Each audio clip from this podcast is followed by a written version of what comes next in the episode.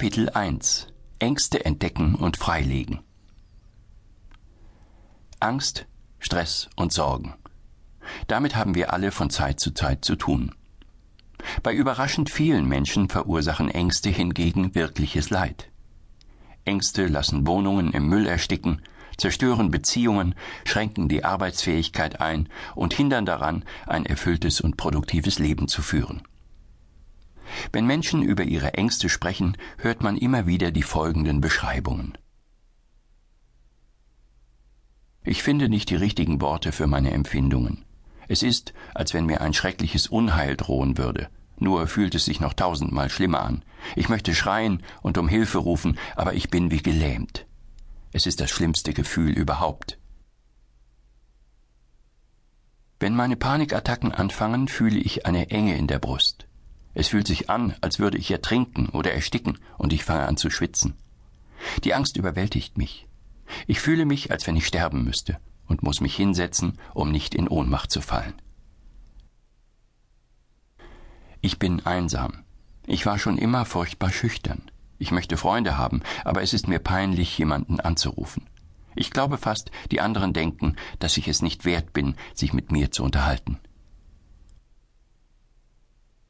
Ich wache jeden Morgen mit Sorgen auf, auch am Wochenende. Ich habe nie das Gefühl, mit etwas fertig zu sein. Es gibt da immer eine Liste, immer eine Verantwortung. Ständig mache ich mir Sorgen. Manchmal, wenn es wirklich schlimm ist, möchte ich am liebsten einschlafen und nicht wieder aufwachen.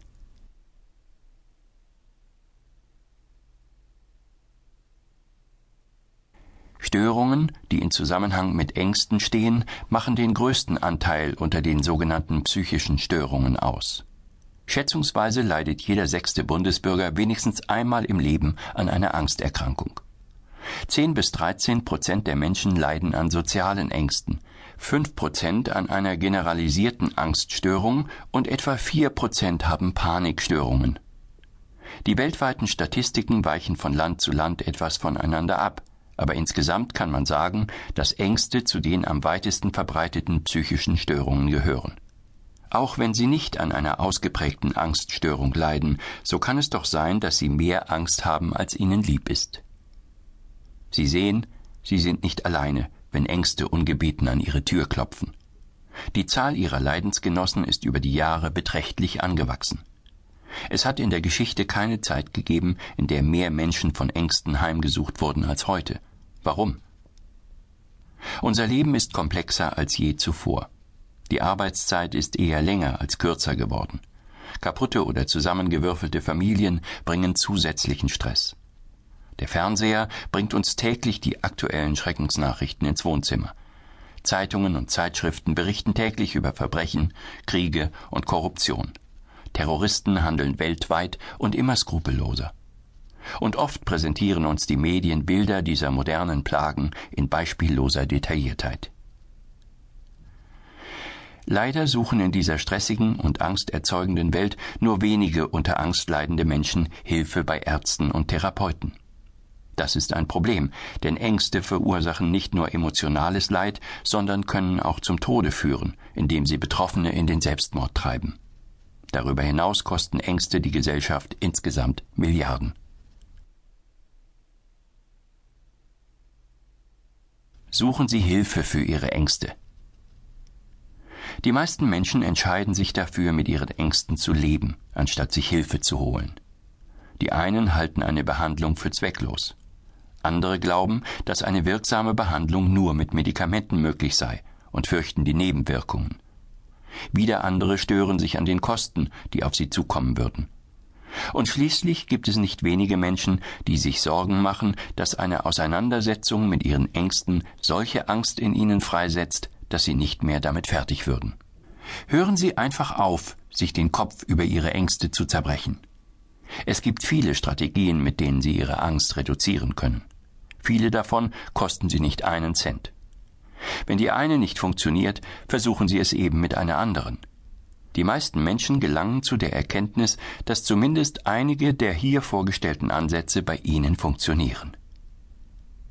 Merke, unbehandelte Ängste können zu chronischen Erkrankungen führen. Es macht keinen Sinn, die Auseinandersetzung mit ihren Ängsten auf die lange Bank zu schieben. Symptome und Therapien. Angstsymptome lassen sich in drei verschiedenen Bereichen erkennen. Im Denken, die Gedanken, die Ihnen durch den Kopf gehen, im Verhalten, wie Sie auf Ihre Angst reagieren, im Fühlen, wie Ihr Körper auf Ihre Angst reagiert. Die Behandlung entspricht jeweils einem dieser drei Bereiche. Die kognitive Therapie setzt sich mit dem Denken auseinander, die Verhaltenstherapie setzt am Verhalten an. Andere Therapien helfen dabei, den inneren Sturm, das heißt die Empfindungen und Gefühle zu besänftigen. Die kognitive Therapie ist darauf ausgerichtet, wie man über das, was einem wichtig ist, denkt, wie man es wahrnimmt und interpretiert.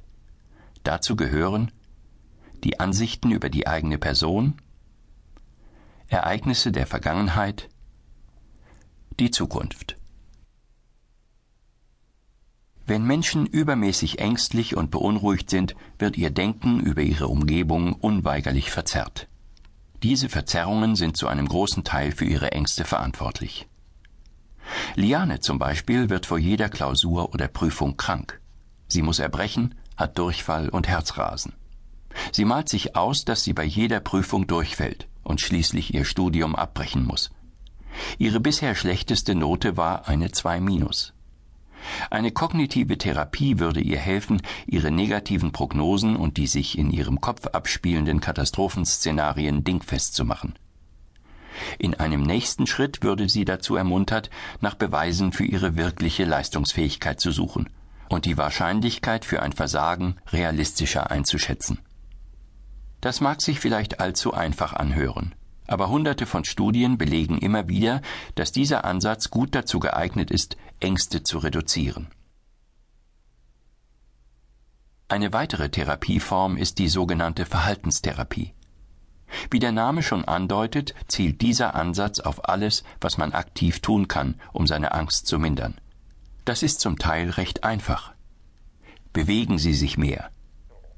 Gestalten Sie Ihr Leben einfacher. Schlafen Sie mehr. Es gibt aber auch Verhaltenstherapien, vor denen man eher ein wenig zurückschreckt, sich nämlich seiner Angst auszusetzen, indem man sie in kleinere Häppchen aufteilt und sich diesen Stück für Stück stellt. Zu diesen Konfrontationen gehört freilich noch etwas mehr. Eine dritte Form der Therapie konzentriert sich auf Empfindungen und Wahrnehmungen und hilft, den inneren Sturm zu besänftigen.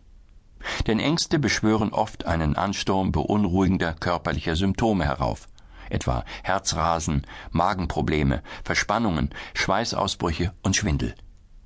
Es gibt verschiedene Möglichkeiten, wie Sie diesen Aufruhr beschwichtigen können. Sie können beispielsweise zu Heilkräutern greifen.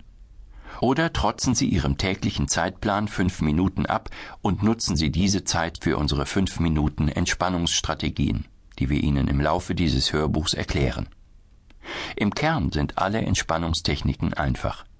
Wenn Sie entspannt sind, können Sie kaum noch Angst empfinden. Vielleicht gehören Sie aber eher zu den Menschen, die sich lieber von Medikamenten helfen lassen. Vor einer Entscheidung für ein Medikament steht aber immer eine sorgfältige Kosten-Nutzen-Rechnung.